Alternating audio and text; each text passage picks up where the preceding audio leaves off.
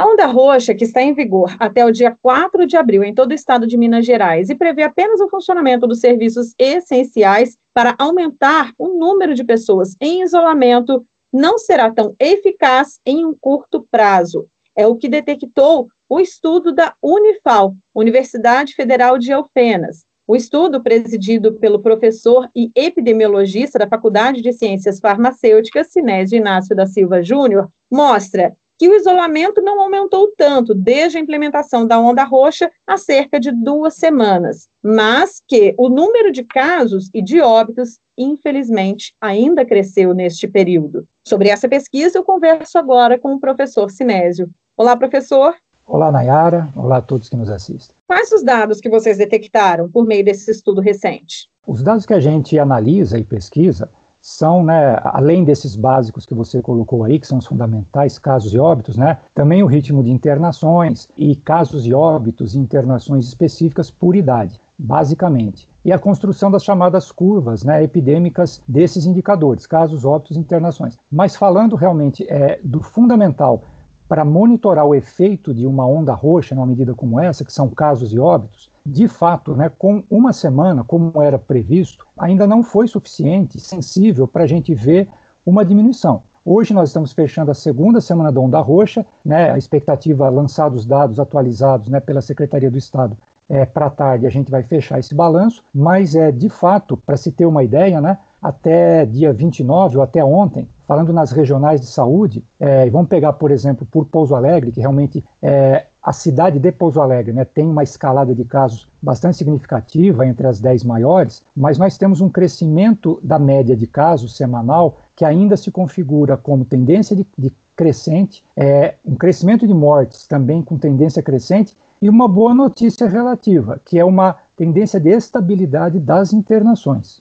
Então, pelo menos esse âmbito foi positivo até o momento, agora completando as duas semanas, porque o estudo que vocês fizeram no, na avaliação da primeira semana, que logo em seguida o governador do estado, Romeu Zema, prorrogou a onda roxa até o dia 4 de abril, tendo aí um tempo de duas semanas e meia, dessa medida vigente pelo programa Minas Consciente, a primeira semana vocês não tinham visto esse reflexo positivo ainda, mas agora ele já é considerado um pouco melhor, mesmo com vários hospitais tendo cerca de 120% de ocupação, como é o caso do Hospital Regional de Pouso Alegre? É, aí é importante, nesse ponto que você toca, né, para a gente entender essa situação dramática.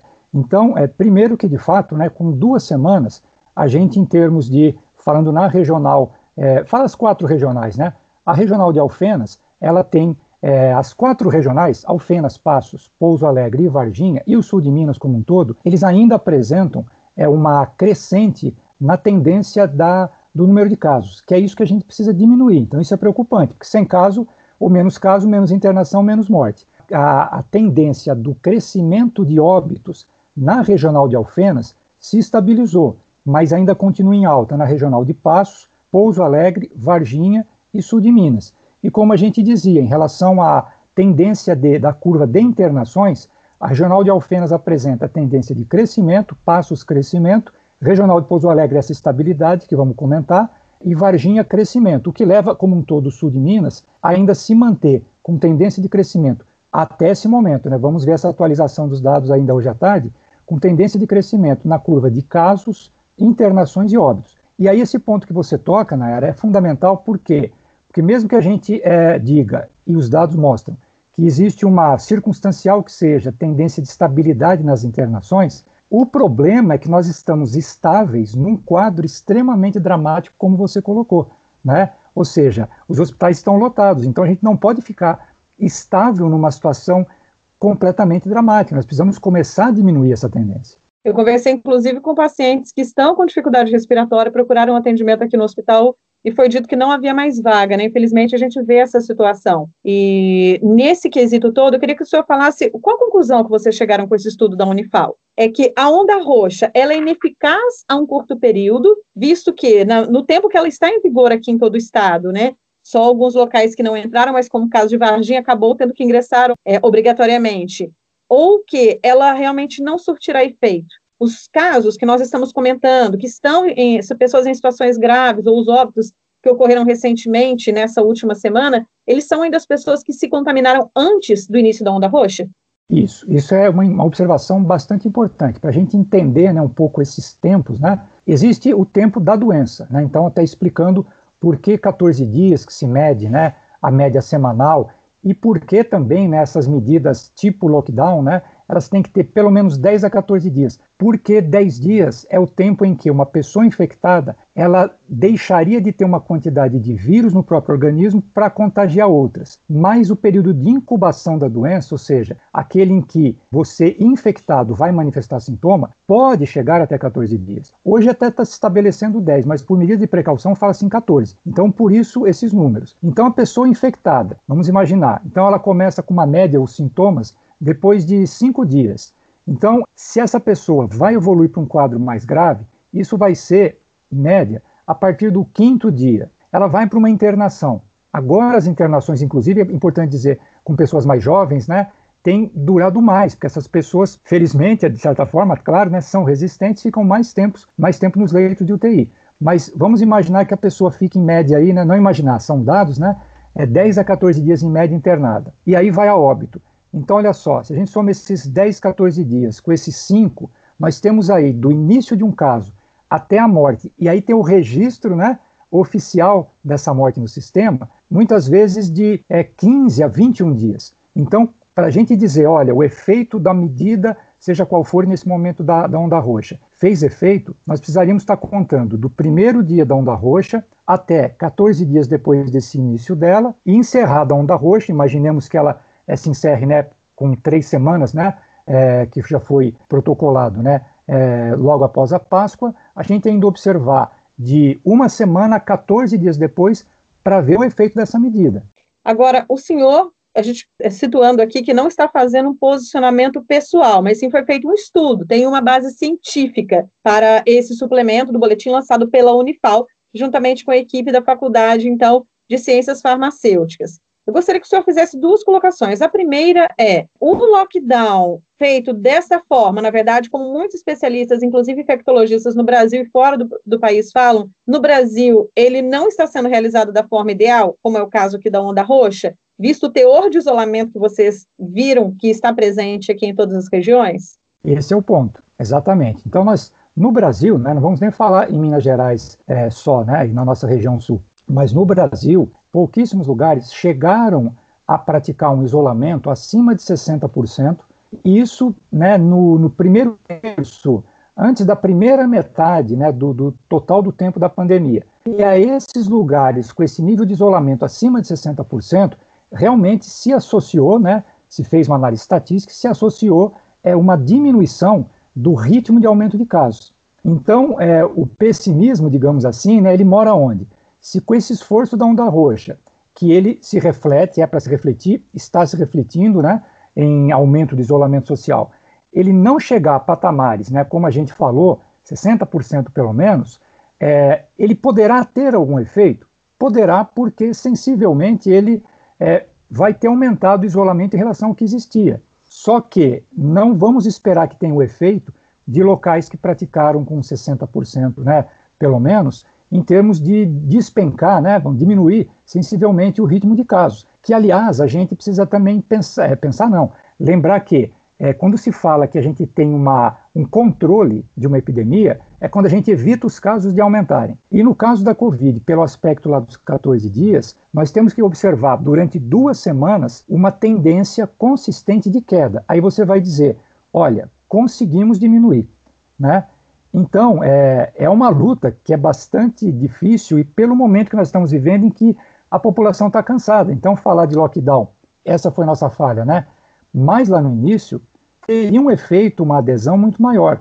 Agora, né, existem essas dúvidas que você bem coloca, né, é, Nayara, e a população pode não aderir muito a isso. E um outro, né, por fim, nessa colocação, um outro dado importante. É, o pessoal às vezes não está não, não tá consciente. É, antes desse isolamento que nós estamos vivendo agora, de 47%, que bateu o recorde, né? É, 48% para Minas Gerais, 47% para o sul de Minas, o recorde de isolamento, vejam bem que parece uma contradição, foi no Natal e Ano Novo. Então, o que a gente quer dizer? E aí, a gente realmente fazendo uma análise estatística de correlação, a gente viu que, durante toda a série histórica de isolamento em Minas, não teve nenhuma correlação significativa estar menos ou mais isolado abaixo desses 60% em influenciar no número de casos. Mas então como é que é? O pessoal ficou mais isolado no Natal e Ano Novo e de fato foi um fator de expansão do contágio? Sim, eles ficaram mais em casa, mas não só no seu núcleo familiar mais restrito. Eles receberam pessoas que não implicou em grande mobilidade. Então nós temos que ter todos esses cuidados, inclusive nesse momento. Isso quer dizer, então, antes da gente fazer a segunda consideração, que é necessário ter medidas mais efetivas de isolamento. A melhor medida, né, e a gente sempre fica aqui né, com, aquele, com aquele lamento em relação de não ter sido feita a tempo no passado, é, por exemplo, né, testar. E chegaremos a essa questão do, do isolamento, né, Nayara? Mas fala da questão da testagem. Então a gente fala assim: testar é importante. A OMS já falou: testar, testar, testar. Não precisamos falar três vezes testar, brincando, né? É testar e rastrear, né? Isso, quem fez, e não é quem mais fez no mundo, fez bem feito, foi a Coreia de 221 países né, é, tabulados né, em análise de dados em relação à pandemia, a Coreia ocupa a centésima, décima quarta posição em teste por habitante. E o Brasil, a centésima décima sétima. Nós testamos é, 13 para 13 testes para cada 100 habitantes, a Coreia 15. Só que eles têm 30 vezes menos casos por habitante, 50 vezes menos morte. Qual foi a diferença? Indo lá atrás e vamos voltar a essa questão do né, agora o isolamento tem que ser feito. Eles testaram com muita inteligência e com muita tecnologia, identificando logo o caso, identificando os contatos, usando programas de celulares em que você registra o caso, esse caso ele é identificado no sistema, é automaticamente pelo movimento desse celular dessa pessoa, as pessoas com quem ela teve proximidade são alertadas e essas pessoas são monitoradas. Isso você deve fazer para conter, quebrar a cadeia de transmissão em epidemiologia. Só que o volume de casos que nós estamos tendo agora, já não tínhamos feito isso. É compreensível que as prefeituras, veja bem, que já não tinham esse protocolo bem feito, agora então ficou mais difícil. Daí apostarmos no isolamento social, que é a medida mais dolorosa nessa dimensão que nós estamos tomando. A segunda consideração que eu gostaria que o senhor fizesse, é, antes da gente, inclusive, encerrar aqui a entrevista, é a onda roxa em Minas, ela vai ter que durar mais tempo para surtir efeito e ela vai ter que ter medidas mais proibitivas? Essa resposta com mais assertividade, né, Nayara, é, nós vamos precisar ver a partir dos dados de hoje, mas nós temos que ter um realismo, né? É, a população, a economia, enfim, todo o ambiente ele não é muito propício para medidas de sacrifício como essas. Então existe né, o querer, o poder e o que de fato, né, em termos de, de análise epidemiológica, realmente se mostra, que é, aumentando o isolamento, nós fazemos diminuir o número de casos. Vamos ver o, os próximos dias, vamos ver né, os resultados do que já foi feito em termos de onda roxa, mas temos muita consciência do seguinte, é, as medidas de prevenção, que sempre se fala e muito se esquece, inclusive, principalmente, né, o uso correto das máscaras, é, esse distanciamento social, não só nesse nível coletivo, né, da onda roxa, mas o distanciamento social mesmo ao conversar com uma pessoa, né, ao ir a um comércio, esse, esse cuidado é muito importante. Então, dizer, olha, mais isolamento faria mais efeito, é, feliz ou infelizmente, né, os dados mostram que sim. O quanto isso vai ser factível é que é uma dúvida. Né? É, epidemiologia é biologia, ciência social e estatística. Então nós temos que contar com essa colaboração individual de cada um e exemplo de cada um. O nosso ouvinte, até Júnior, do bairro São Cristóvão, em Pouso Alegre, outro dia nos perguntou no De Bem com a Vida sobre a questão da máscara. Se mesmo dentro de casa, por exemplo, convivendo ele com a mãe, é necessário o uso de máscara. E agora coloca a pergunta dele como genérica para toda a população. A situação que as pessoas se isolam, alguns só quando vêm do trabalho, outros ficando em casa, Dentro de casa é necessário adotar que cuidados também para poder preservar os familiares? Olha, essa é, vamos dizer assim, a questão, né? Porque é, não vamos confundir, né? Ou sim é, se assustar com o que a gente vai dizer. Tem diversos estudos epidemiológicos que já mostram que é, uma pessoa contaminada, num curto espaço de tempo, esse curto espaço de tempo, né? É, um, dois dias, o ambiente melhor para ela mais contagiar terceiros é dentro do domicílio. Eu falei para termos cuidado, porque senão a gente pensar, ah, então, né, o problema não é sair. Não, mas veja bem, o vírus não surgiu nem se criou dentro do domicílio, né? Ele foi trazido de fora, a pessoa contagiada fica no domicílio, as casas em média, né, inclusive a população mais pobre, são pequenas, então é difícil você dizer para uma pessoa, com uma família razoavelmente grande, uma casa pequena, né, não aglomere. Então, aquele convívio por horas, né, e esse contato próximo, chegando na máscara, sem a máscara, ele favorece muito. Então, cuidados. Dizer que a gente tem que ter cuidados em estar tá com sintoma, febre, é, dor de garganta, tosse, ou dor articular, dor muscular, dor de cabeça, é, já se proteger e proteger os outros e procurar orientação médica. Só que uma coisa também que o pessoal né, não tem uma, uma, consciência ou informação é que, veja bem, de cada 10 casos de Covid, 3, 30% são assintomáticos.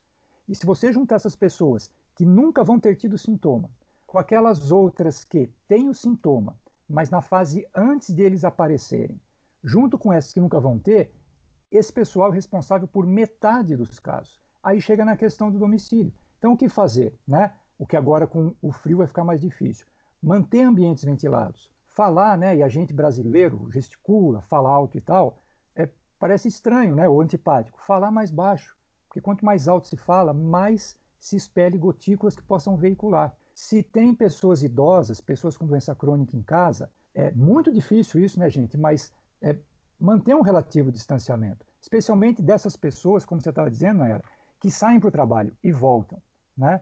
mas é, não vamos né, é, nos iludir que as pessoas dentro de casa vão ficar, o que seria o ideal, né, usando máscara é, o tempo todo. Então, distanciamento ao máximo, não falar alto, manter uma casa ventilada e muito atento aos sintomas.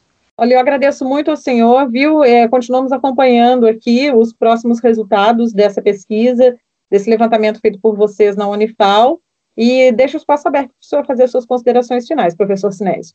Eu que agradeço, eu gostaria de, né, é, não só na, pela pessoa da, da, da Nayara, mas agradecer à imprensa, sabe? Isso não é demais falar, não.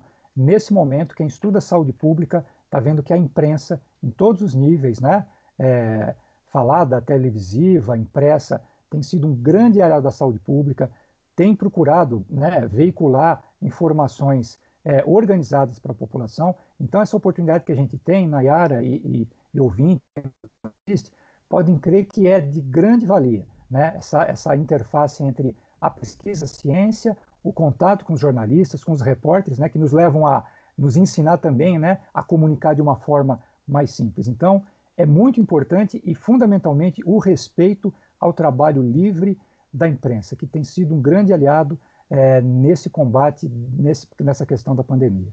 Professor Sinésio, agradeço ao senhor e a toda a equipe do, da Faculdade né, de Ciências Farmacêuticas da Unifal. Conversamos então com o professor Sinésio Inácio da Silva Júnior sobre o estudo que a Unifal fez abordando a onda roxa e que ela não seria eficaz por um curto tempo, visto que os casos também que apareceram antes de Covid são essas pessoas que hoje em dia estão internadas ou que vieram a óbito, mas que os cuidados, principalmente com isolamento adequado, o uso de máscara e as precauções necessárias sanitárias para a prevenção da Covid juntos podem ajudar a reduzir os índices atuais. Nayara Andere, da Rádio Difusora HD, para a Rede Diocesana de Rádio.